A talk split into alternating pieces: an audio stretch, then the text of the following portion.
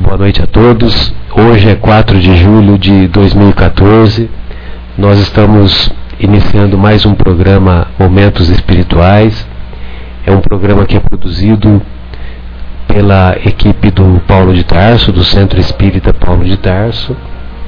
E na semana em que comemoramos a desencarnação de Francisco Cândido Xavier, nós humildemente vamos fazer esse programa dedicando a este nosso querido amigo que não à toa tem Cândido em seu nome. Poucas pessoas manifestaram uma candura tão elevada quanto o nosso querido Chico Xavier.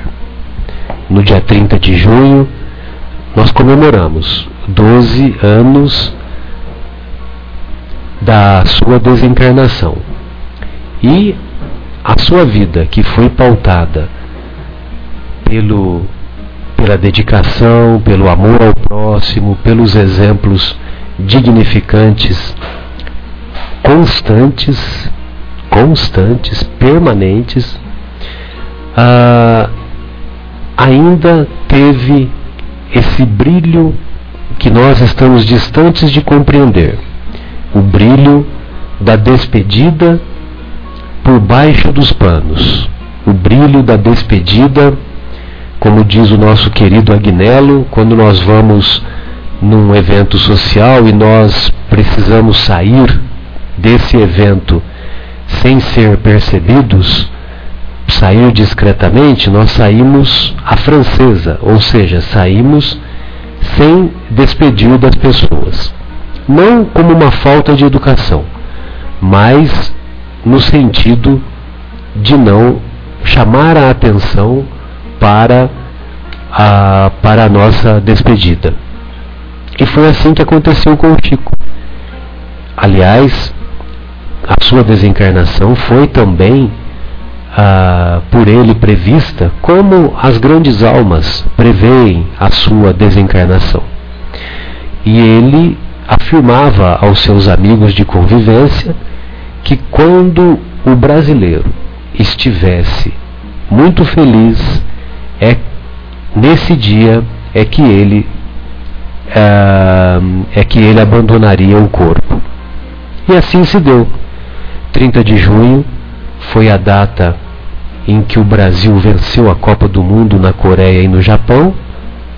O jogo ocorreu no período da manhã, aqui no Brasil, por volta de 9, 10 horas da manhã. O Brasil todo começou a comemoração daquele, daquele evento esportivo. E por volta de 18, 19 horas daquele mesmo dia, o nosso querido Chico completou a sua missão e entrou de maneira triunfante na imortalidade da alma. Na imortalidade, ou melhor, na, na espiritualidade de maneira triunfante. Meus queridos, nós estamos estudando as leis morais e vamos entrar agora no, no capítulo. Ah, no, na pergunta 893.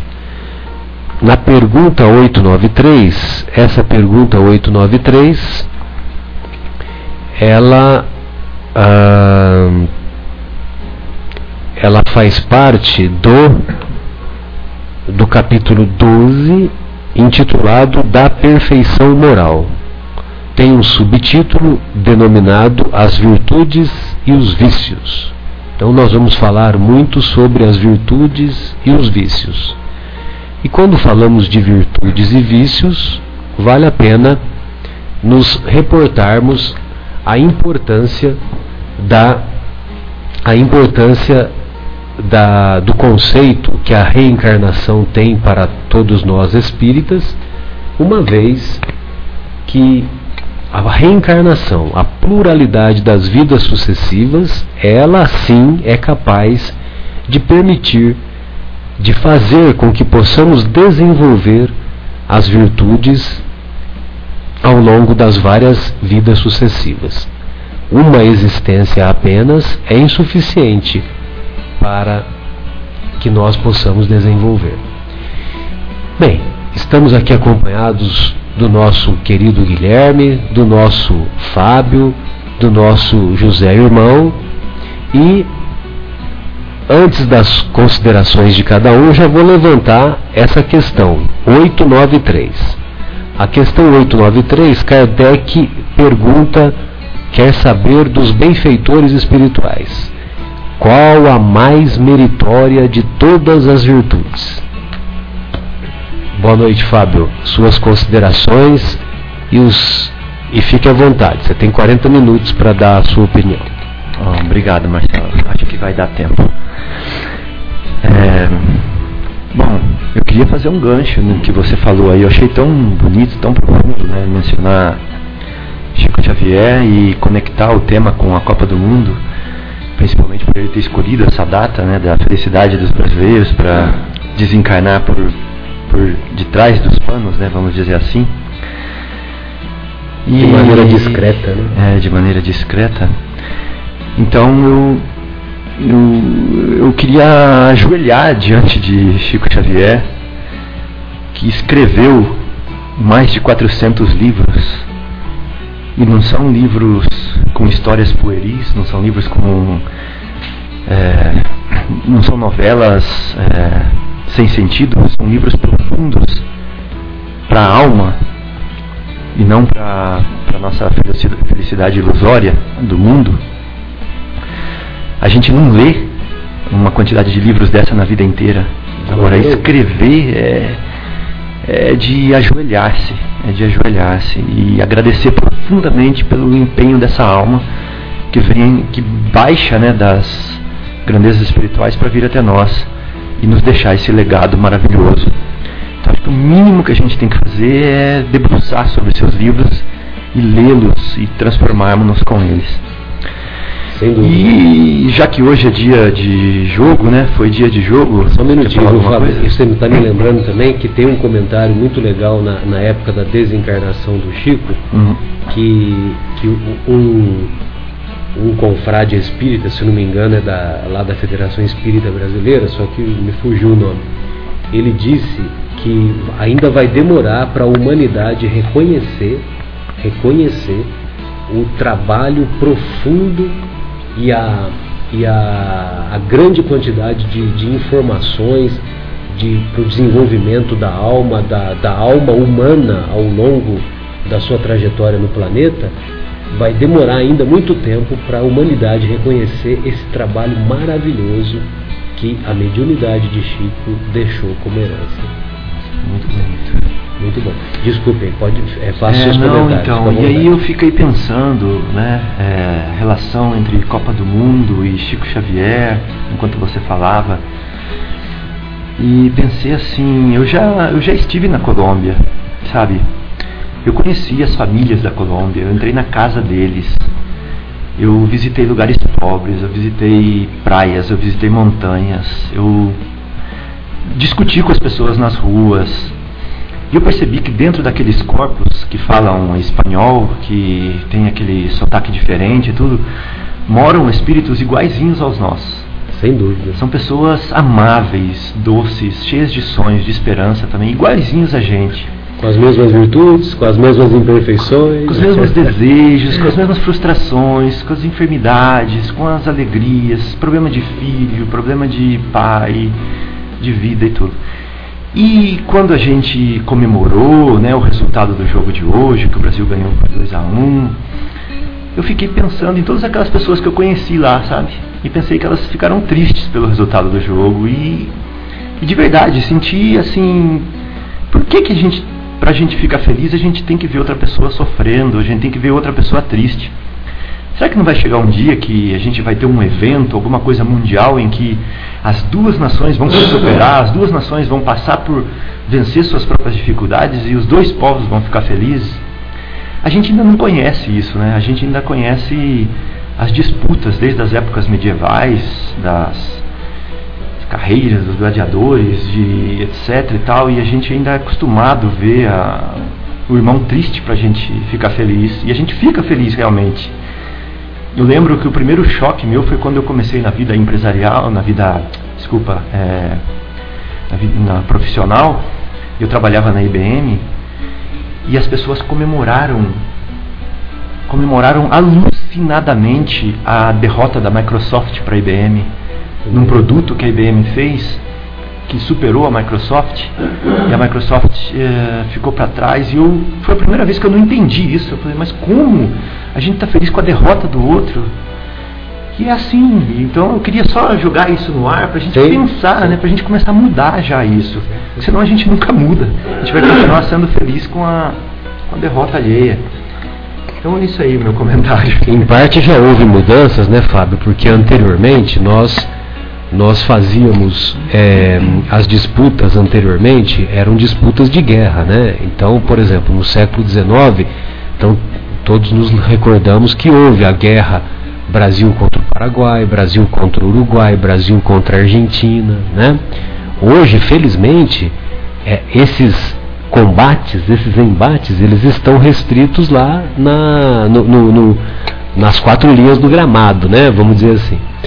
Mas certamente é, será que nós não valeria será que não valeria a pena nós fazermos um campeonato de quem tem os, os hospitais com mais qualidade, as escolas com mais qualidade, menor número de analfabetos, menor número de pessoas doentes, menor número de, de necessitados pelas ruas, né? Menor número de doentes psiquiátricos. Ou quem vence um desafio em determinado tempo, né, para social. Exatamente. Então nós, nós realmente, né, a humanidade é, aos poucos está fazendo essas mudanças, né? Lá na época de Jesus, as pessoas iam aos circos para verem os cristãos serem trucidados, né? Hoje, hoje são, são outros conceitos, né? De qualquer maneira, é uma boa lembrança aí, né? E vamos dar, dar prosseguimento. Ah, pois não, pode falar. Não, é, só ia falar que eu acho que o Chico Xavier ia ficar feliz com esse pensamento também, né? Sem dúvida, sem dúvida. E o, o José Irmão está aqui é, me beliscando, ele gostaria de fazer alguns comentários. Fique à vontade, José Irmão. Boa noite a todos, meus irmãos. Que Jesus esteja com todos, nos iluminando nessa noite, no início de mais essa reunião, com muita alegria. Então, quero aqui apenas deixar minha saudação diante da exposição que os irmãos já fizeram, e eu concordo com tudo, e por enquanto só a saudação. Aqui é o Guilherme, boa noite queria reforçar o pedido que fazemos em quase todos os programas para todas as críticas, ideias e sugestões que queiram enviar, fazê-lo pelo e-mail cept.vinhedo.gmail.com. É importante para a gente receber esse feedback de vocês. É, lembrar também que, muito embora tenhamos começado com uma pergunta do Livro dos Espíritos, a gente tem feito essa sequência porque estamos falando das leis morais. Estamos agora chegando no final, que é o capítulo 12, que é da perfeição moral. Depois o tema é, vai mudar conforme a nossa escolha ou conforme o pedido e sugestão de vocês. É, alguns comentários sobre o que nós falamos aqui, sem querer tirar é, o brilho da, do desencarne de Chico. Aliás, muito embora ele não quisesse, o brilho do Chico é intirável. né? É, hoje também comemoramos a, a independência dos nossos irmãos do andar de cima, dos nossos irmãos americanos. Hoje é o dia da independência deles, quando em 1776 eles fizeram a declaração da independência dos Estados Unidos, aonde as 13 colônias se declaram formalmente separadas do Império Britânico. Então, como estamos estudando as leis morais e como lei da liberdade é uma delas, está aqui uma boa data para a gente fazer essa, essa lembrança. E queria falar também que a, a despedida de Chico, eu estava lendo outro dia que é, ele sempre tinha essa questão, e principalmente na hora do desencarne dele, ele fez de uma maneira muito suave, sutil e como Leão da Montana, saída pela direita, né? O, porque para ele não é uma despedida, né? Para ele é um até logo, até daqui a pouco. Uma etapa. Né? É uma etapa. Então, às vezes mesmo a gente vai sair de uma festa de alguém que você vai almoçar na casa no dia seguinte, você vai embora e nem fala nada, né? Porque realmente é, daqui amanhã eu vou te ver. Até breve. Até breve. Não vou te incomodar agora de te parar o que você está fazendo para falar, ó, oh, tô indo embora.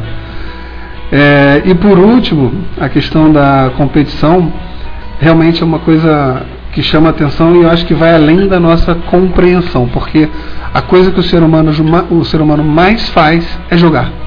A gente vive jogando o tempo todo. Pode ser no, no trânsito, quando alguém fecha a gente, a gente vai ali que aquilo ali é um jogo, é uma competição que a gente está fazendo, né? até um pouco irracional, né? pelo instinto animal, mas a gente faz.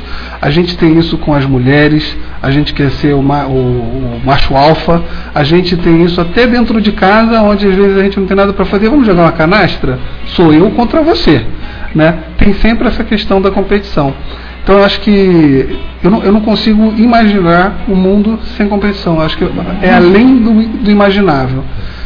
Por outro lado, hoje a gente estava vendo o jogo do Brasil com a Colômbia e no final do jogo a gente viu uma cena muito bonita, que foi o Davi Luiz chegar lá para o James, que estava chorando bastante, consolá-lo pela derrota, ficou, foi, foi simpático com aquela dor dele, fez questão de trocar a camisa, fez questão de vestir a camisa do James virada ao contrário, com o nome dele no peito, e foi dar entrevista que ele não poderia ter dado sem a camisa do Brasil, com a camisa da Colômbia com o nome do James assim. Então, além de quebrar o protocolo, mostrou realmente uma, uma é, eu não sei se é piedade o nome disso, ou, como chamaríamos, né?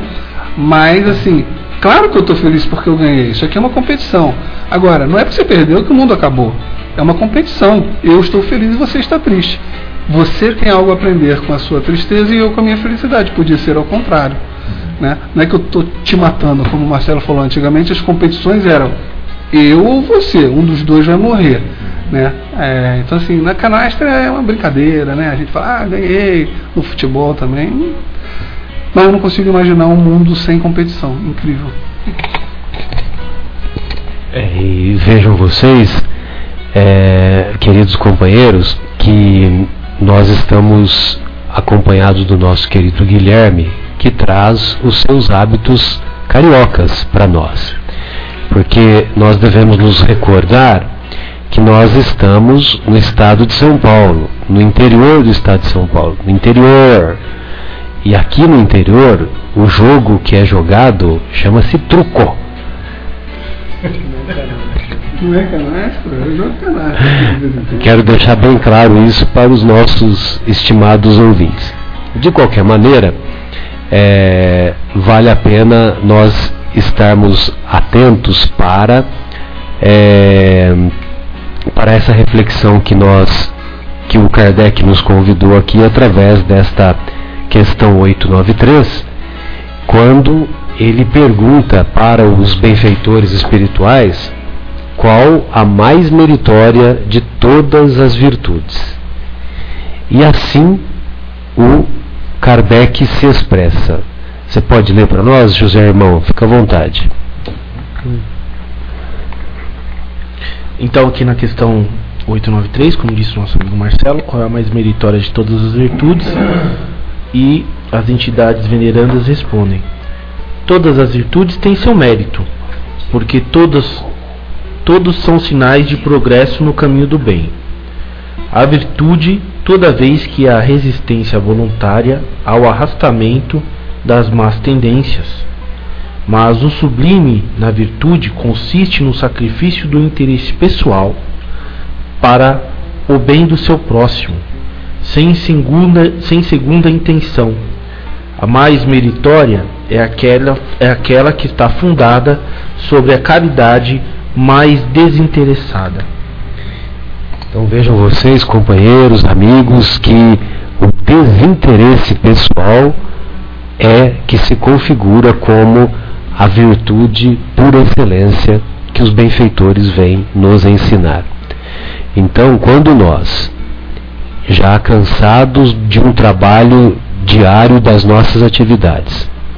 Encontramos o nosso filho doente ou algum familiar ou alguém conhecido ou não conhecido, se não for conhecido, maior virtude, maior mérito haverá. Ah, e nós encontramos essa pessoa doente e que necessita de ser levada num hospital para um atendimento. Chegando lá no hospital, essa pessoa não tem com quem ficar, vai merecer cuidados mais intensos. E você vai lá e se dedica e cuida, uh, deixando os seus interesses pessoais no segundo plano, meu Deus, que mérito mais sublime é esse? Então, é, os benfeitores espirituais, eles deixam bem claro a importância do desinteresse pessoal. E nós temos inúmeros exemplos na trajetória do nosso querido Chico Xavier, e eu me lembro até de uma história, não sei se os companheiros aqui conhecem essa história.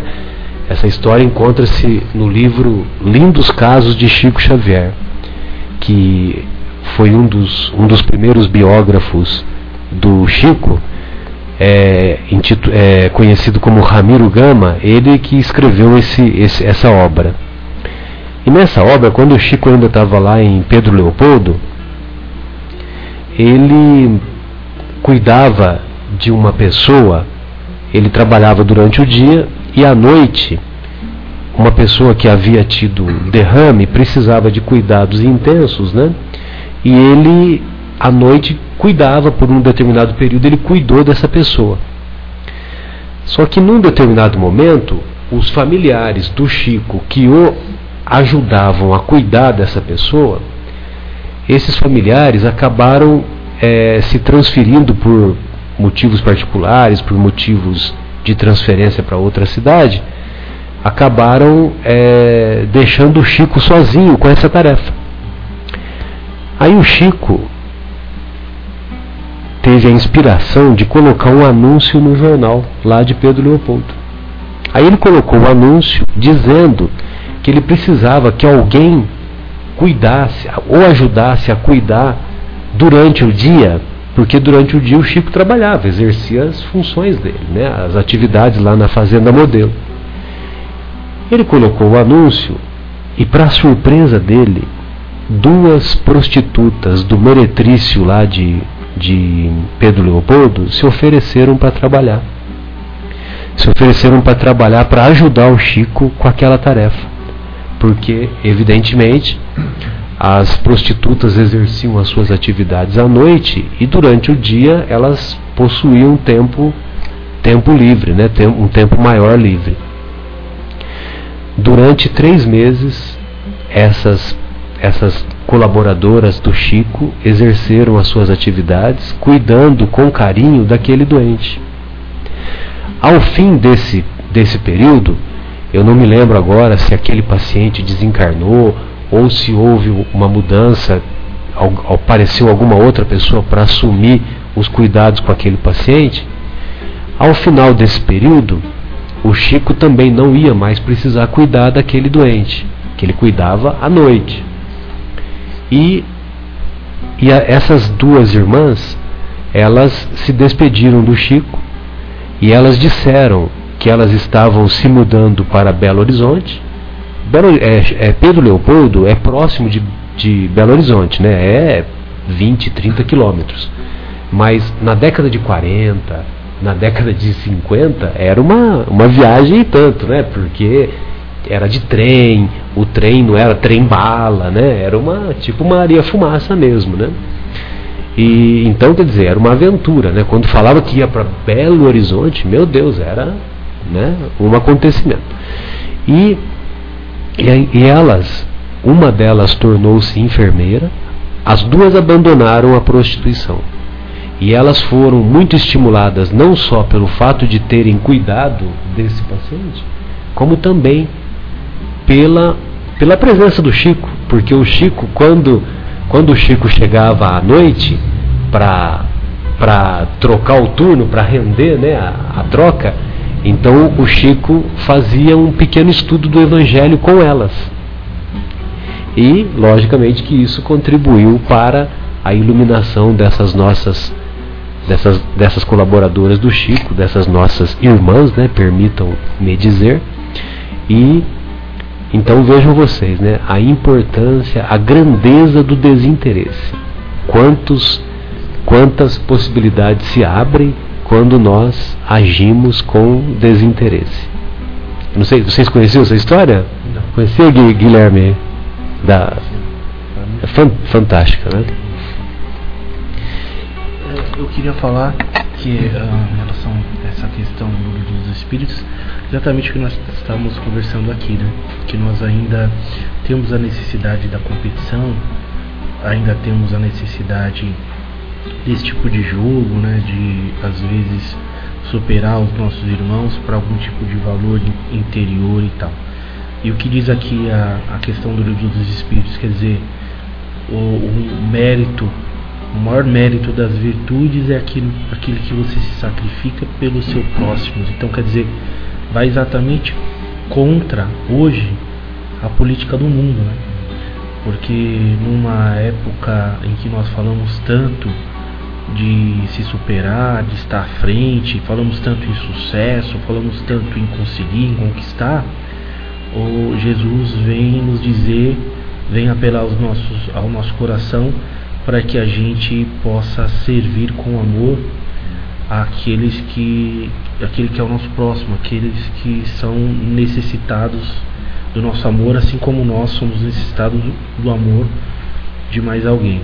Então quer dizer, por isso que em, em parte da, da Bíblia, é, lá no, não sei se está no Evangelho ou já no Ato dos Apóstolos, diz que a doutrina de Cristo para alguns parece ser loucura, né? Porque Jesus ele vem nos dizer exatamente o campo contrário. Nós necessitamos ainda nos ver diante dos outros com uma certa importância. O amor pessoal ainda é muito egoísta, né? Nós temos essa necessidade até de autovalorização, de achar que o alto amor é essa coisa de se impor, de exigir e tal. E Jesus e os Espíritos agora nos dizem que não, né? Que nós devemos, como diz o próprio Mestre, aquele que quer ser o maior no reino dos céus, que seja o mais humilde entre os homens. Então, quer dizer, vai totalmente é, é, na linha contrária. Agora, é necessário que se haja compreensão, né?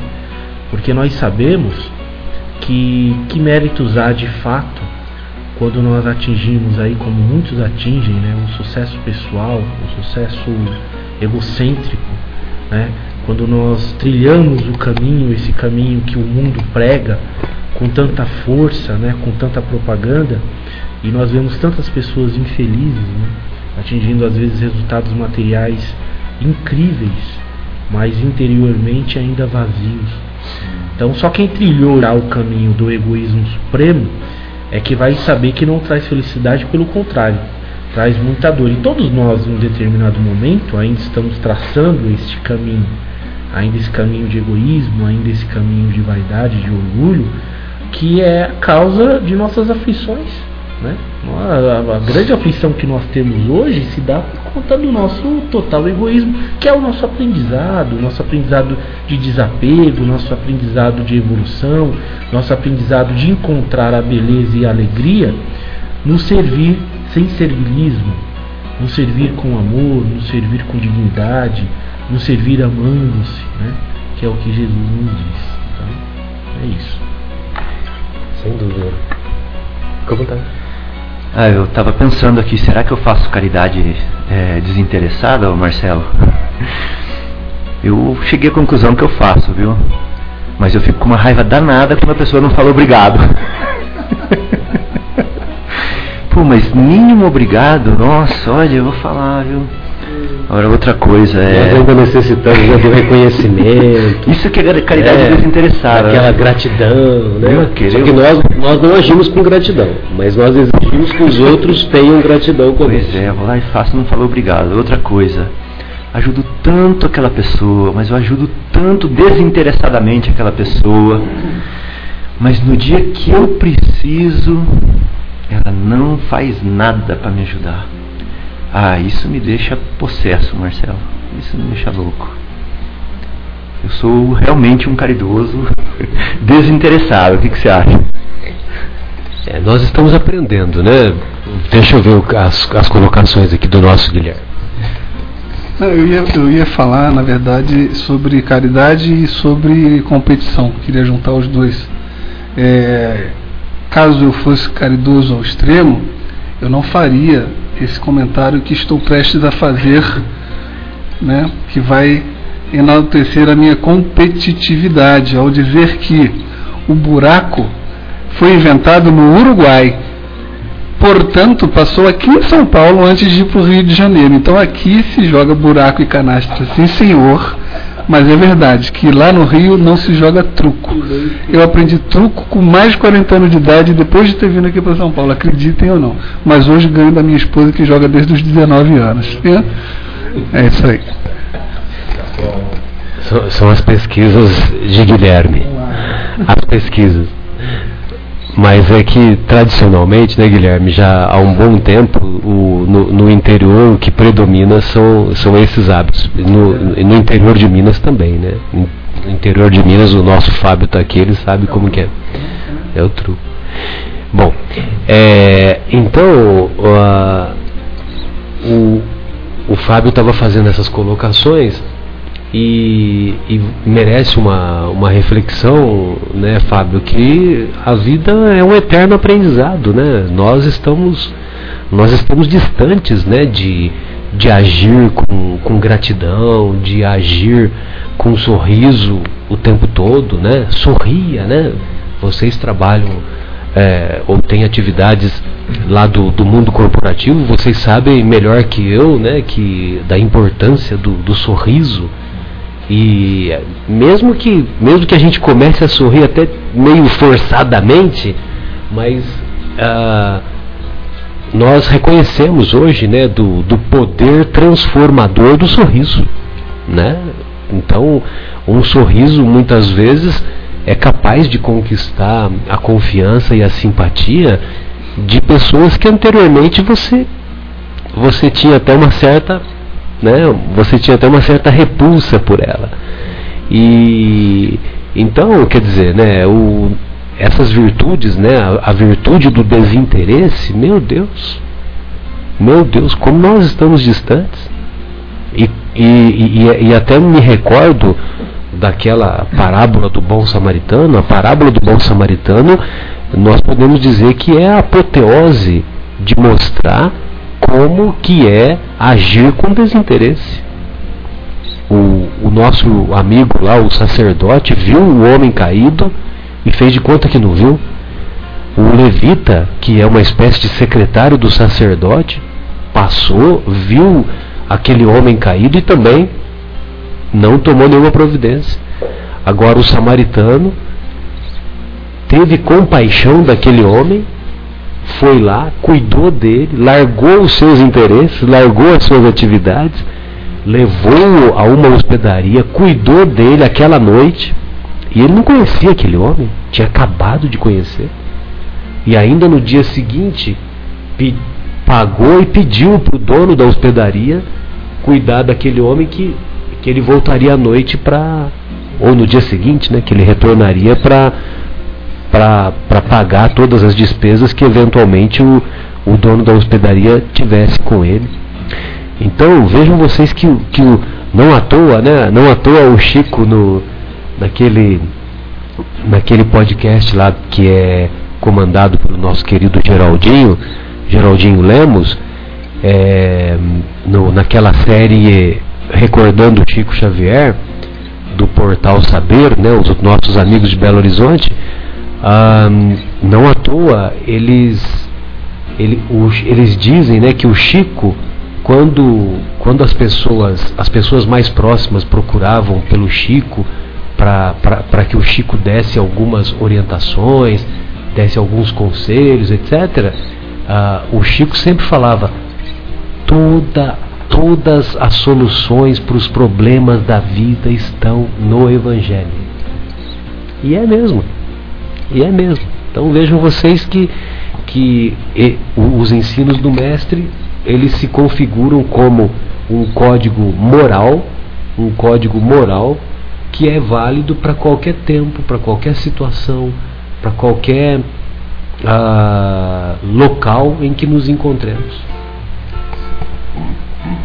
Me, me veio na cabeça uma coisa que a gente está conversando, e já que a gente está em época de Copa do Mundo, é, falando de é, competição e falando de, de novo em caridade, talvez seja civilidade, não caridade, mas até no dia da desclassificação do Japão, a gente viu aquele espetáculo que é, depois do jogo, aquelas japonesas e japoneses recolhendo lixo nas arquibancadas, sem o menor interesse em aparecer. Não, aquilo ali para eles é comum. Eles fazem isso aí no país deles, em qualquer lugar. Então, assim, é, é, talvez não seja realmente caridade, mas você vê que uma atitude, é, uma atitude é, é, que vai de encontro a, a, acho que é caridade também é o irmão que jogou fora o lixo eu estou ali catando para ele o que que tem? Se ele não teve a evolução né, é, é, o bom exemplo é uma caridade. Não é? Então assim eu, eu achei sensacional esse, esse, também foi um bom exemplo de Copa do Mundo que a gente pode colocar aqui né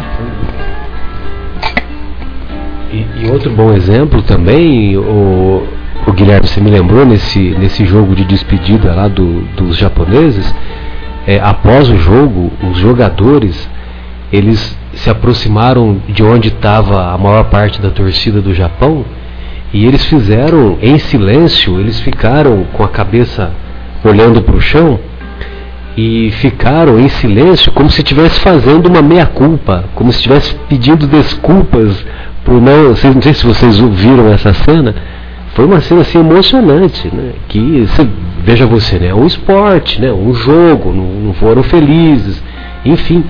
E eles estavam tão sentidos, né? Tão doloridos por dentro que eles foram em frente à, à torcida, ficaram de cabeça baixa, mas ficaram de cabeça baixa, sim, por longos minutos.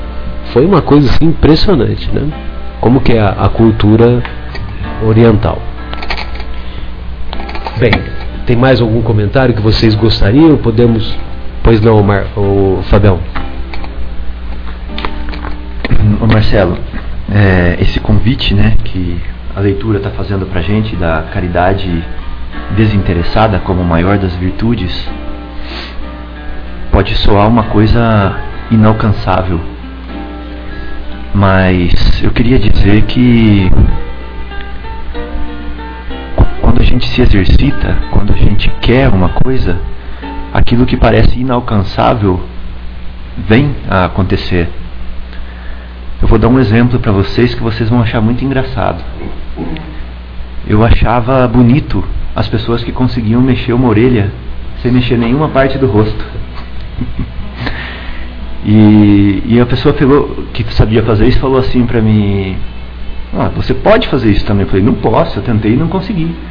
Aí eu comecei a ir pro espelho e comecei a tentar. Ela não mexia nada. Mas hoje eu consigo mexer a orelha sem mexer o resto do rosto. Eu fui desenvolvendo os meus nervos, Marcelo. Eles foram crescendo, foram crescendo com a minha vontade e chegaram até a minha orelha direita. E hoje eu consigo mexer muito a orelha direita porque eu quis. Agora eu estou treinando para a esquerda, viu, Guilherme? Caros ouvintes, vocês não vão ter essa oportunidade, mas a gente não pode deixar de pedir. Por favor, gostaríamos de ver a orelha direita mexer agora. Olha! Então, então, então a caridade desinteressada, ela não é inalcançável. Porque a gente consegue com o exercício. André Luiz falou o seguinte, que é com o remo da disciplina que nós alcançamos o porto seguro da espontaneidade. Olha que profundo isso. Então, com o remo da disciplina, com a caridade, quando eu lembrar daquela viúva que está lá sozinha na casa dela, e mesmo que não nasça do fundo do meu coração aquela vontade desinteressada de ir visitá-la, eu posso pensar assim: ela está lá sozinha e eu vou, por força de vontade, visitá-la, porque eu quero que isso nasça do meu coração algum dia. E você vai fazendo isso, e você vai fazendo isso, e você vai conseguir. Né? Assim como eu consegui mexer minha orelhinha. Então vejam vocês que o treinamento das possibilidades físicas, eles nos demonstram, ou o treinamento nos demonstra, que através do exercício que o Fábio tem é, nos, no, nos, nos recordou, nos, nos fez refletir, é, também nós somos capazes de, através desse treinamento, desenvolver as mais variadas virtudes. Basta compreender as virtudes e executá-las. Bem, então vamos dar prosseguimento aqui na, na questão 894. E na questão 894, o Kardec quer saber dos benfeitores. Existe, existem pessoas que fazem o bem espontaneamente, sem que precisem vencer quaisquer sentimentos que lhes sejam contrários. Terão tanto mérito quanto aquelas que se veem na obrigação de lutar contra a natureza que lhes é própria e a vencem? Terão tanto mérito essas que agem espontaneamente? Aí os benfeitores assim se expressam. Só não tem que lutar aqueles em quem já há progresso realizado. Então só, só não tem que lutar aqueles que já há progresso. Por isso que foi importante esse seu exercício que você nos exemplificou, né, Fábio? Esses lutaram outrora e triunfaram. Os que fazem o bem espontaneamente, eles não precisam lutar porque em, em existências anteriores eles já superaram. Já superaram essa assim. dificuldade. Não foi um dom de Deus, né? Não foi um dom que foi dado para eles. Não nasceram assim. Exatamente. Por isso é que os bons sentimentos nenhum esforço lhes causam e suas ações lhes parecem simplíssimas. O bem se lhes tornou um hábito. Mexer a orelha, Fábio, tornou-se um hábito. Ter paciência, ter coragem diante das dificuldades, ter compreensão, perdoar, também pode ser um hábito.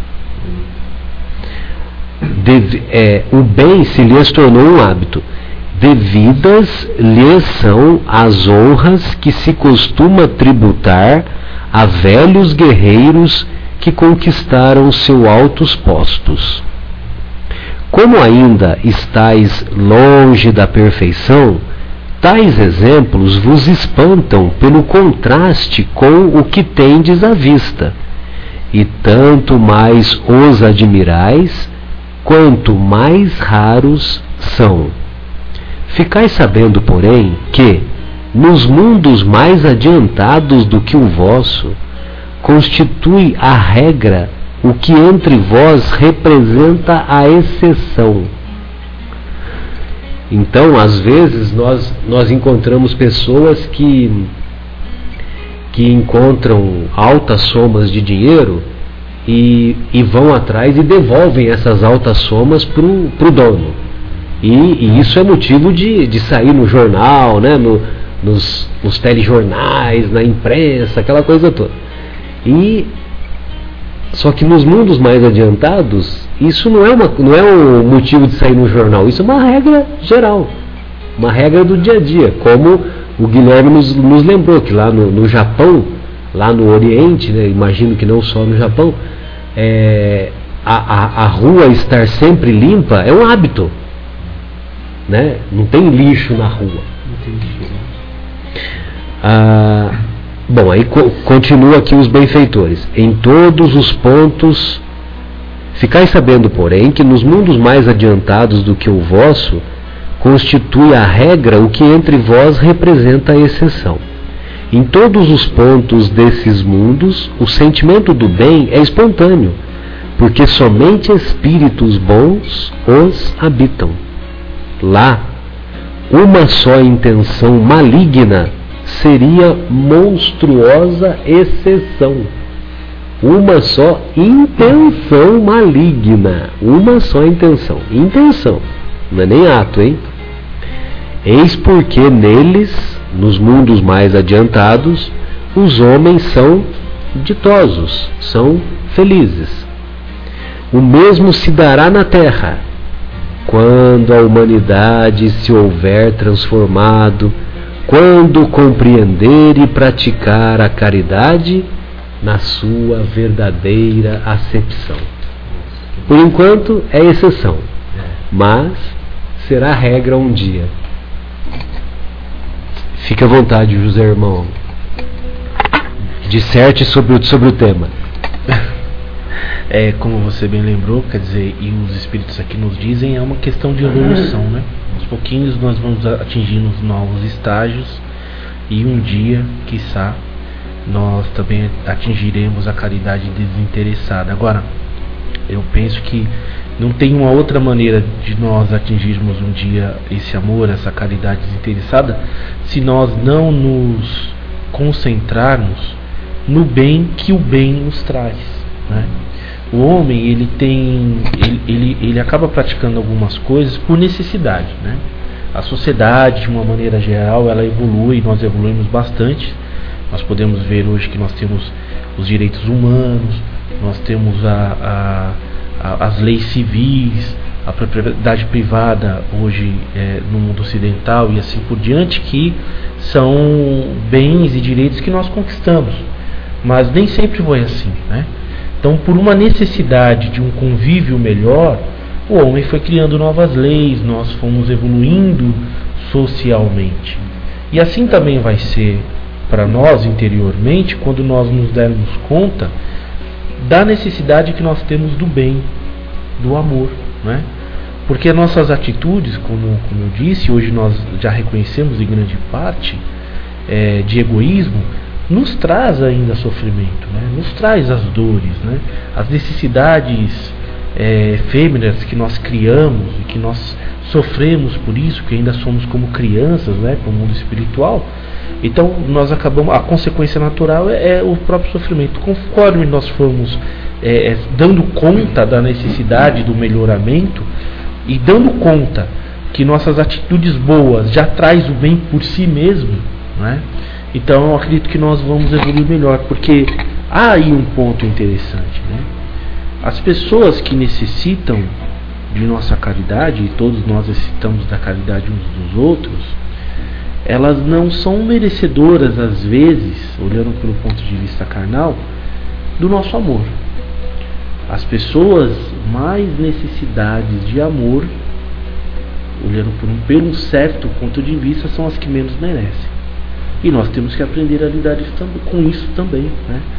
Daí o mérito, o crescimento, a evolução de Jesus e de todos esses bons espíritos que fazem o bem é, de, de, maneira é, é, não comprometida, de maneira não interessada. Sem né? esperar É porque já entende, compreende a fundo a nossa fragilidade, as compreende nossas as nossas necessidades. Sabe como é como se nós observássemos o adolescente, uma criança que comete um erro bobo e nós já agora é, é, em posse de uma de uma consciência maior, a gente observa a criança ali às vezes se debatendo com um problema que para nós é mais simples, e o que, que nós vamos fazer? Nós vamos brigar? Nós vamos bater naquilo? Não, nós sabemos que é uma questão de evolução. Então nós observamos e falamos, bom, ela ainda não sabe, mas ela vai aprender, assim como também o adolescente. E os espíritos nos observam também dessa maneira, né? Se entristecem com as, as, as cabeçadas e as murradas que nós fazemos mas são esperançosos, porque sabem que a vida não acaba aqui diz, bom, eles também vão aprender e sabem de maneira muito dolorida que a dor, que é consequência natural e imediata das atitudes que nós fazemos, é um remédio amargo, mas necessário para a nossa evolução. Então, é esse trabalho, né? de pouquinho que nós vamos fazendo dentro de casa, essa quebra do egoísmo que nós vamos fazendo dentro de casa, que aí depois nós transferimos para o centro espírita, e aí nós fazemos ali, às vezes ainda de maneira localizada, em algumas campanhas do alimento, em algumas campanhas de visita aos familiares, é que vai fazendo esse treino não é que o Fábio disse, que o Marcelo, todos nós aqui estamos comentando. Quer dizer, nós vamos treinando a alma, né? Nós vamos é, entrando em contato com a dor do outro, para que a dor do outro também possa nos educar. Né? Aí vem a vontade, aí vem a persistência, como diz André Luiz, aí vem a disciplina. Né? Mas sem essa consciência maior, a gente não consegue avançar tanto. E, e tem a história de que certa feita Chico estava conversando com algumas pessoas, né? Não sei se na, na, sombra do famoso abacateiro ou se na, nas sessões que ele fazia de psicografia, mas ele estava conversando com várias pessoas, contando um pouco mais sobre o evangelho e tudo mais. E tinha uma pessoa lá que estava ouvindo aquilo tudo e falou: Chico, posso falar uma coisa para você? Olha, eu faço muita caridade, eu ajudo muitas pessoas, eu sou uma pessoa que nunca fiz mal a ninguém. Mas esse negócio aí de reencarnação, de Deus, eu não acredito muito nisso não. Aí Chico, brilhante como sempre, virou-se para ela e falou assim: Ah, minha irmã, então você está muito melhor do que a gente, porque a gente faz com medo danado do que vai acontecer depois daqui, né? Então você vê como que tem gente que sim faz a coisa de forma desinteressada, gente até que nem acredita que precisa fazer, mas que ainda assim faz, né? Muito mais desinteressado. Né? Engraçado que você tocou exatamente no ponto que eu ia comentar. Que eu ia falar que é, aqui no Brasil, bom, em geral nos, em geral, nos países da, mais pobres, mas especialmente no Brasil, por causa da doutrina, nós temos muita oportunidade isso que a gente está fazendo agora, né, um programa, ah, na televisão a gente está constantemente ouvindo é, sobre as diferenças sociais, sobre as ajudas é, sociais. É uma, é uma oportunidade muito grande que a gente tem que as pessoas, por exemplo, dos países ricos não têm. Eu tive a oportunidade de morar fora, em um país é, super desenvolvido. Vocês acreditam que lá as crianças. Você tá na Alemanha? Você tá na Alemanha. É ela mesmo. Que lá, Alemanha, que lá as crianças não têm o hábito, por exemplo, de quando elas abrem o, a merenda delas, de oferecer para as outras pessoas. Para gente brasileiro isso é chocante, mas é uma coisa que está nato na gente porque a cultura ensina que você tem que se preocupar com o outro desde pequeno, né? Então você não vai abrir um chocolate do lado do seu amiguinho e falar assim, aceita? Hum, a gente faz isso aqui, né? Lá na Alemanha, por exemplo, a gente não faz isso. É natural eu abrir meu chocolate na sua frente, degustá-lo saborosamente e nem me importar se você está com vontade de dar uma provadinha ou não. Né? É super natural isso. E aqui a gente vive, vive no país da caridade, a gente vive no país do Evangelho, a gente vive no coração né, do mundo, a gente vive na pátria do Evangelho. Então a gente tem que aproveitar muito essa oportunidade para que, quem sabe na outra vida, né, Guilherme, a gente vem e já faça naturalmente, sem, mesmo que a gente esteja na Alemanha. Né? Mesmo sem estar aqui, a gente vai saber fazer já. Então aproveitar essa oportunidade. E, e talvez estejamos aqui justamente não porque somos né, especiais, ao contrário, precisamos mais do que os outros. Então temos aqui grande oportunidade de tentar algo ainda nessa última hora que a gente está vivendo. Né? É, e sempre vale a pena a gente se lembrar, né, que é, vocês viram essa, essa comparação que o, que o benfeitor espiritual explicou para o Kardec, como ocorre lá nos, nos mundos mais adiantados, né? Ah, e nós ficamos pensando que nós precisamos ainda de exemplos de almas de almas elevadas para dar uma orientação para nós. Então, nós acompanhamos aí até outro dia, o Chico Xavier estava entre nós. Até outro dia, a nossa querida irmã Dulce da Bahia estava entre nós. A nossa Teresa da firme lá, né? A Madre Teresa, ela desencarnou também? Sim, de Calcutá, sim. A Madre Teresa desencarnou? Nossa, eu estou por fora, desculpe. Então, é, é que já, já faz algum tempo, mas eu não lembro. Né? É que eu não, não, não gravei isso. Uhum. E então, quer dizer, a Madre Teresa de Calcutá, a nossa querida a, a irmã do Paulo Evaristo Arnes, a senhora Zilda Arnes, que faz dois ou três anos que desencarnou lá no Haiti, praticando a caridade, praticando a caridade. Ela foi uma das maiores responsáveis pela, pelo trabalho maravilhoso que a pastoral da criança faz aqui no, aqui no, no nosso país, aqui no Brasil e que contribuiu demais para diminuir a mortalidade infantil. E, e, ela, ela é que chefiou essa, comandou essa campanha para melhorar o nível nutricional das crianças brasileiras, corrigir as desidratações, né, os quadros de desidratação que eram muito frequentes, e de desnutrição, e isso contribuiu para diminuir a mortalidade infantil no Brasil. Então, quer dizer, são pessoas assim maravilhosas. E lógico, nós temos no, no nosso dia a dia algumas pessoas que são mais dedicadas ao bem, são mais. Todos nós temos os nossos exemplos positivos. Mas os, o nosso benfeitor espiritual, nessa questão 894, ele nos informa que lá nos mundos mais adiantados, quando uma intenção é maligna, é todos todos tomam ciência, né? É um é um, como se fosse um escândalo, né? Então vejam vejam vocês, né? Como como ainda nós estamos distantes, mas sem dúvida, quando nós olhamos para trás, quando olhamos para épocas mais recuadas, para épocas mais remotas, inclusive na própria época de Jesus, como nós dissemos há pouco, que, que as pessoas iam para o circo para ver os cristãos serem trucidados. Né? Hoje nós vamos para para as arenas de esporte para acompanhar uma partida de futebol, uma partida de beisebol, uma partida de tênis e assim por diante. No final volta todo mundo inteiro para casa, né? Como? No final volta todo mundo inteiro para casa. É, e no final todos voltam para casa, inclusive quem está lá, né, na, lá na, na, arena, entre aspas, né? Sem dúvida.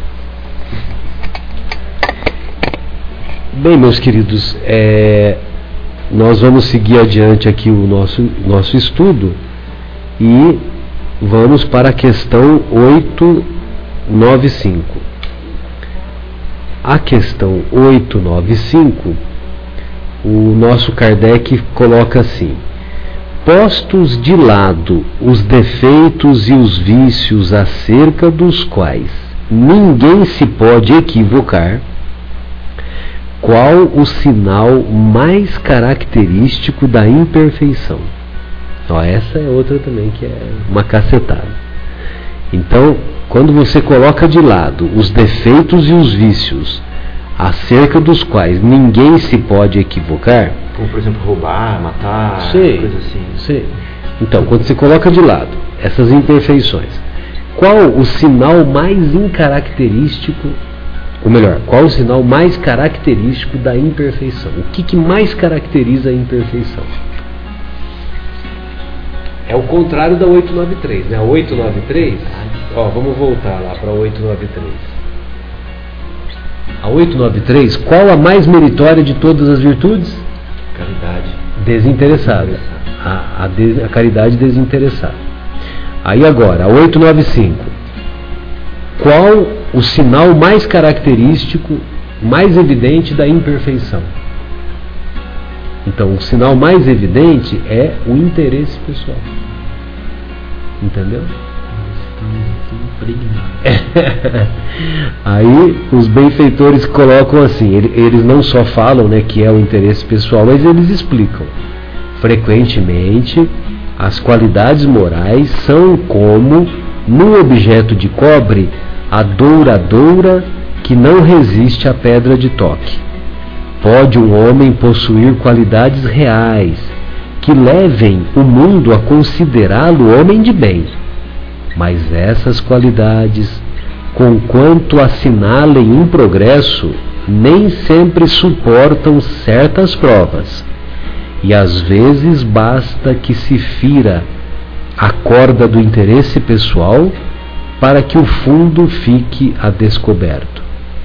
O verdadeiro desinteresse é coisa ainda tão rara na Terra que quando se patenteia, quando se evidencia, todos o admiram como se fora um fenômeno. O apego às coisas materiais constitui sinal notório de inferioridade. Por quê?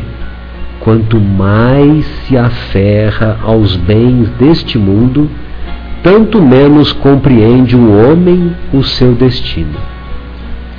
Pelo desinteresse, ao contrário, demonstra que encara de um ponto mais elevado o futuro.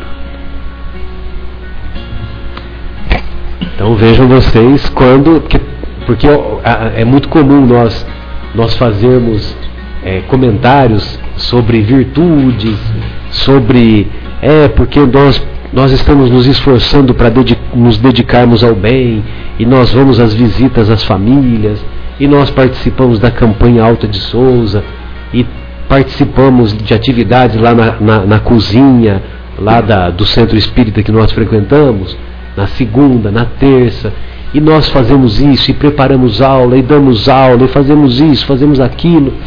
Só que quando a, as situações envolvem o nosso interesse, o interesse pessoal, muitas vezes interesse financeiro, interesse uh, de posição social, interesse os mais variados. Será que nós passamos por cima do próprio interesse? Essa que é a, a reflexão. E eu acredito que, que vocês que também trabalham no mundo corporativo e das empresas, vocês devem ter exemplos interessantes para nos passar, né? O Guilherme talvez tenha vivenciado isso com mais frequência, né, Guilherme? É, eu acho que cada pergunta do, do, livro dos Espíritos, na verdade, dá para render um livro ou, ou 15 programas, né? Mas eu acho que também, quando a gente estava falando da competição, eu fico me questionando se o, o, capitalismo, da maneira como ele é hoje, cabe num, num, num mundo ditoso, por exemplo. Né? Porque o capitalismo é a competição. Então, o exemplo que o Fábio deu da IBM com a Microsoft era o S2, por acaso? Tá. É, foi um sistema operacional que a IBM lançou e fez grande sucesso na época. Realmente faz parte do jogo. Né? Faz parte do jogo. Talvez eu vá te dar um abraço, trocar a camisa com você, mas eu ganhei dessa vez e eu estou feliz e você não. Então eu fico vendo, é, é, quando a gente fala de mundo corporativo, eu, eu me questiono muito se é viável a gente conseguir ser totalmente cristão, independente da denominação religiosa, dentro de um universo capitalista como a gente vive hoje. Por isso que eu digo, para mim, não ter competição é uma coisa inimaginável. Eu não consigo me imaginar não competindo. Sabe? Às vezes é com o nosso vizinho que trocou de carro, você fala, pô, o cara trocou de carro, eu não troquei meu carro ainda, vou trocar meu carro. Pode ser, às vezes é uma coisa tão besta, às vezes você está competindo com você mesmo, você está no espelho, forçando a barriga para dentro para não parecer barrigudo, porque alguém pode estar te olhando ali, você tem que parecer bem ali. Né? falando isso porque eu vejo alguns comentaristas na televisão que são enormes de gordo, mas ficam lá naquele negócio tenso, parece que se soltar vai explodir o botão da camisa e vai na, na câmera. Inclusive o nosso Ronaldo. É, não quis nomear, né? mas é, é, é um deles, né? Mas então voltando à tua pergunta, Marcelo, a questão do mundo, cap, no mundo corporativo, todas as pessoas são regadas e, e carregadas de interesses pessoais, que culminam com na, na, na conjunto, no conjunto daqueles interesses pessoais no interesse maior, supostamente, que é o interesse da empresa. Né? Então, o bom profissional é aquele que não é aquele cara carreirista que vai passar a perna no outro para poder subir. Não. Mas, ainda assim, ele tem os interesses dele, que, em conjunto com os interesses de todos os outros colaboradores daquela empresa, visam um objetivo maior, que é o interesse daquela empresa, que é derrotar outra empresa que, composta, que é composta de outras pessoas. Então, é, é, é, é mortal isso, né? A gente, quem trabalha em empresa, fatalmente tem essa, essa imperfeição. É, mas não, não deveria ser assim. O mundo está em franco desenvolvimento. Já foi pior. Né? Nós sabemos que já foi pior. É, hoje nós não deveríamos ficar preocupados em no mundo corporativo, nós sabemos disso, em derrotar as outras empresas, mas sim de fazer um produto realmente satisfatório, com, toda, com todas as suas qualidades e ele impor-se naturalmente pelas qualidades que ele tem. Mas nós sabemos que não é assim, porque a ganância ela ainda vai à frente, ela ainda é a bandeira maior. Né? Então nós pegamos hoje no sentido de ganhar, ganhar, ganhar, ganhar, ganhar, como se nós pudéssemos chegar em algum ponto. Mas como eu disse, nós estamos em desenvolvimento. Quer dizer, nós saímos de uma época da escravidão, né, já falamos aqui, a época em que o homem escravizava o próprio homem para poder trabalhar, no caso os negros, né, que é uma das maiores é, já do mundo mundo moderno, é um dos maiores é, exemplos de escravidão que nós temos, mas antes disso, na época de Cristo, existiam os escravos, existiam os servos e assim por diante. Mas já no mundo civilizado, que nós chamávamos de mundo civilizado, houve a escravidão dos negros, a escravidão dos índios e assim por diante. E houve um avanço no, pela, pelo, pelo, pela parte civil de todos nós. Né? Na Revolução Industrial havia uma situação ainda de escravidão. As pessoas trabalhavam 14, 15, 20 horas seguidas, né? E, e não tinham nenhum tipo de, de, de, direito, não tinham um dia de descanso, e assim. E as consequências, as, as, as, revoluções que vieram por conta disso, as passeatas, o sangue derramado e assim por diante, fez com que houvesse atitudes em congresso de países livres, né, como a Europa, depois os Estados Unidos, que fossem feitas leis para se. É, quer dizer, a necessidade, como, como a gente disse antes, fossem feitas leis que pudessem preservar o direito individual de cada pessoa e assim por diante. E hoje nós estamos num mundo um pouco mais humanizado, embora ainda predativo, eu concordo. Mas olhando para trás e, e observando tanto que nós evoluímos, nós estamos ainda em franca evolução. Eu acredito que o capitalismo, não sou aqui nenhum profeta, mas eu vejo que o capitalismo do jeito que está, ele não se sustenta realmente, porque o poder, o dinheiro está concentrado em mão de muito, muito poucas pessoas. E isso está tendo consequências já muito duras em volta de todo mundo. Nós vemos a, a primavera árabe, muitos dizem, ah, mas a primavera árabe, árabe não funcionou, e nós sabemos que revoluções elas podem levar décadas. Né? Mas ali já está a insatisfação de um povo com os ditadores, dizer, o povo que está chegando no limite, não querem mais. Aqui no Ocidente também há muitas revoluções, porque o sistema capitalista está em concentração de poder para poucas pessoas. Então há de se ter uma evolução dentro do próprio sistema de maneira que se distribua melhor. Para se distribuir melhor, vem primeiro a necessidade civil, mas depois também vem a compreensão interior de saber que muita concentração gera muita violência, porque gera muita muito é, desigualdade e quem pode ser feliz, realmente feliz, no mundo que não há paz, no mundo que não tem um bem? Agora, isso leva muito tempo, né? depende de todos nós, não é verdade?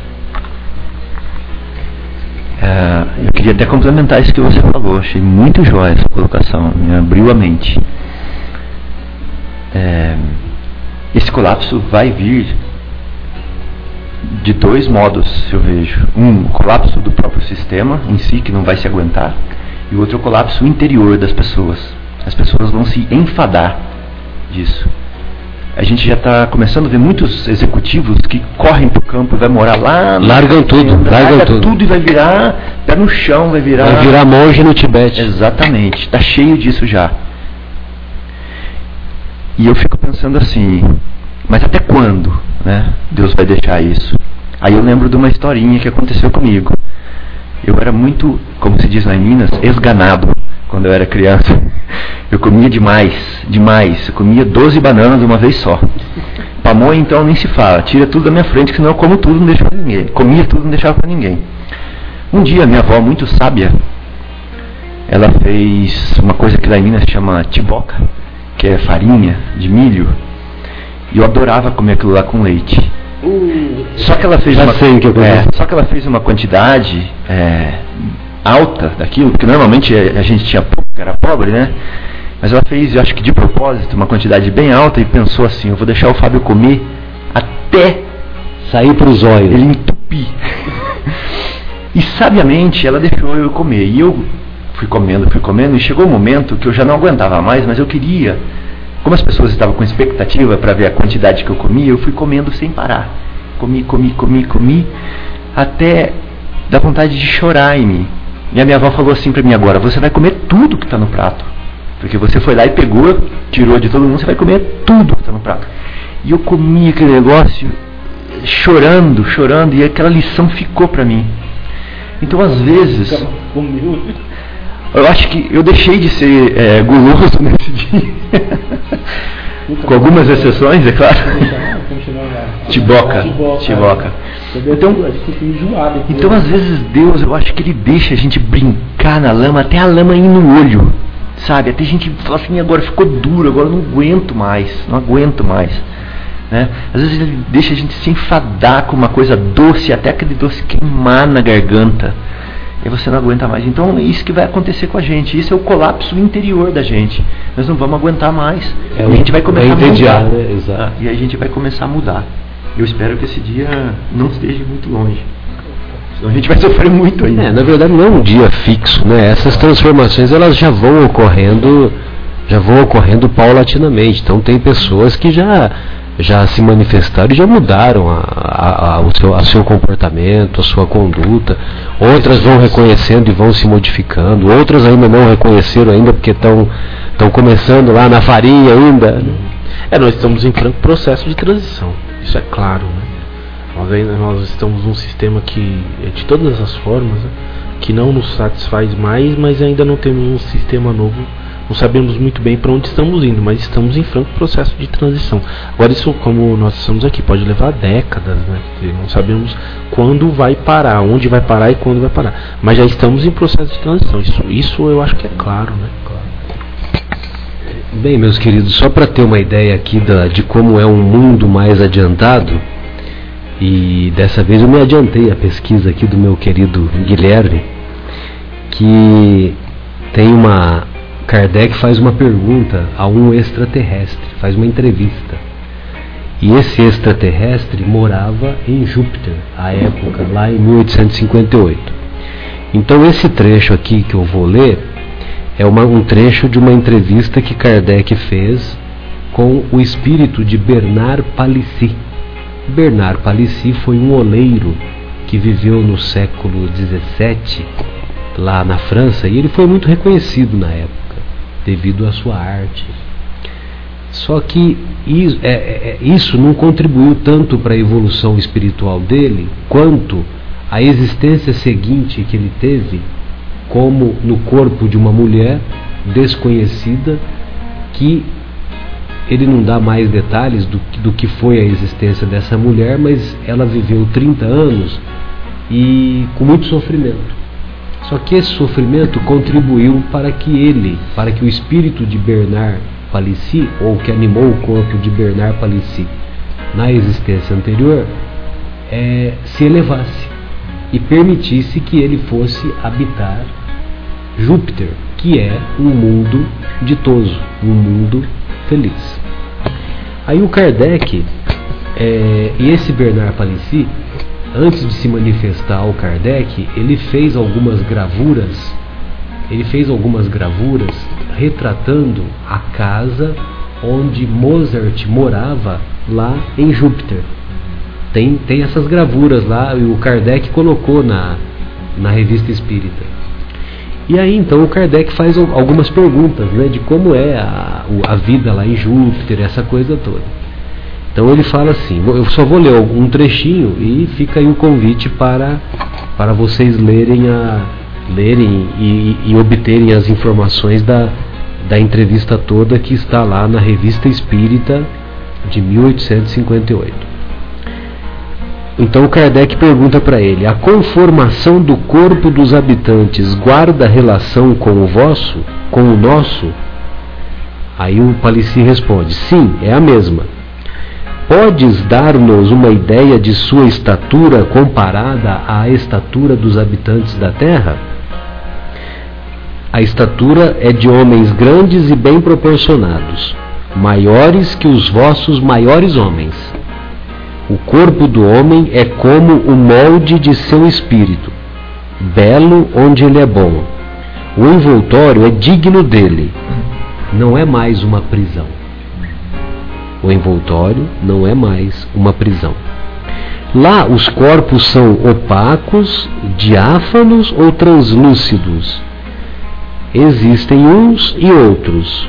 Uns têm tal propriedade, outros têm outra, conforme sua destinação.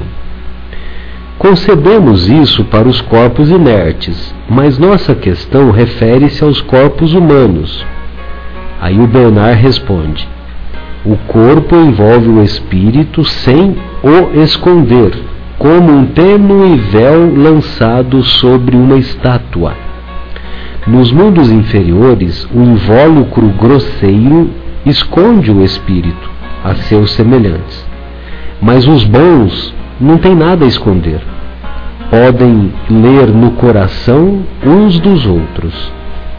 Que aconteceria se assim fosse na Terra? Aí o Kardec pergunta: existem sexos diferentes? Sim, há sexo por toda parte onde existe a matéria. É uma lei da matéria. Qual a base da alimentação dos habitantes? É animal e vegetal como aqui? Puramente vegetal. O homem é o protetor dos animais. Foi-nos dito que eles absorvem uma parte de sua alimentação do meio ambiente, do qual aspiram as emanações. Isso é exato? Sim. Comparada à nossa, a duração da vida é mais longa ou mais curta? Mais longa. Qual é a duração média da vida? Aí ele responde com outra pergunta: Como medir o tempo? Não podes tomar um de nossos séculos por termo de comparação? Creio que mais ou menos cinco séculos. Olha só a comparação. Cinco séculos. Creio. Eu, como diz Einstein, é da Exato. Estão os homens sujeitos. É, desculpe, o desenvolvimento da infância é proporcionalmente mais rápido que o nosso? O homem conserva a sua superioridade. A infância não comprime sua inteligência, nem a velhice a extingue. Nem a velhice extingue a inteligência. Estão os homens sujeitos a doenças? Não estão sujeitos aos vossos males. A vida está dividida entre a vigília e o sono? Entre a vigília e o sono? Aí ele responde: entre a ação e o repouso.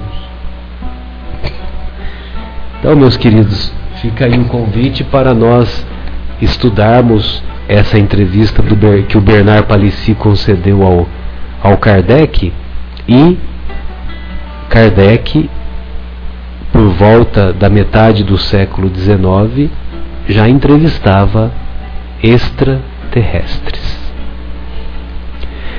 Nós vamos nos despedir de mais este programa, só que antes vamos ouvir mais um comentário do Fábio. Fica à vontade, Fábio. Não, é só o seguinte, eu prezo pelos meus amigos é, materialistas que podem estar ouvindo né, esse programa, e como eu, que quando comecei a estudar o Espiritismo, é, queria é, testá-lo, prová-lo, e essa coisa de falar de vida em Júpiter, por exemplo, foi um ponto que quando eu li no livro dos Espíritos me, me chocou e me trouxe descrença do Espiritismo. Mas eu lembro que Allan Kardec fez o seguinte comentário: é, que se se faz algum, se Deus, é, se tem algum mundo no universo, algum planeta no universo que é desabitado, e a resposta dos espíritos superiores foi muito uh, filosófica para mim. Porque ele falou assim: Deus sendo perfeito, ele não pode fazer alguma coisa inútil. Né? Então pensa. Então quer dizer que tudo é útil. Todos os corpos que estão no, universo têm sua utilidade. Todos os globos do universo são é. E ademais disso, se ele é perfeito, ele não os faria somente para recriar a nossa visão. Né? Então tem uma finalidade. Agora, a gente querer se achar tão grande de julgar que por que a gente não vê, porque os nossos instrumentos não têm capacidade de detectar, porque as nossas míseras sondas foram lá e não viram nada, e que o nosso espectro, que a gente que os nossos equipamentos conseguem ver, já é já abrange toda a natureza, então a gente está sendo um pouquinho prepotente, né? Mas a gente sabe que é, os espíritos estão revelando que lá em Júpiter, por exemplo, os corpos dos, dos seres que lá habitam já não são mais uma prisão ao corpo. Então a gente consegue imaginar isso, essa liberdade de estar onde ele quiser, quando ele quiser. Né? Então a gente tem só que abrir a nossa mente e pensar assim: apesar deles terem uma estatura grande, deles terem é, membros como a gente tem, mas que eles são envoltos de uma matéria quintessenciada que nossos instrumentos e nem nossa imaginação tem capaz, é capaz de detectar ainda.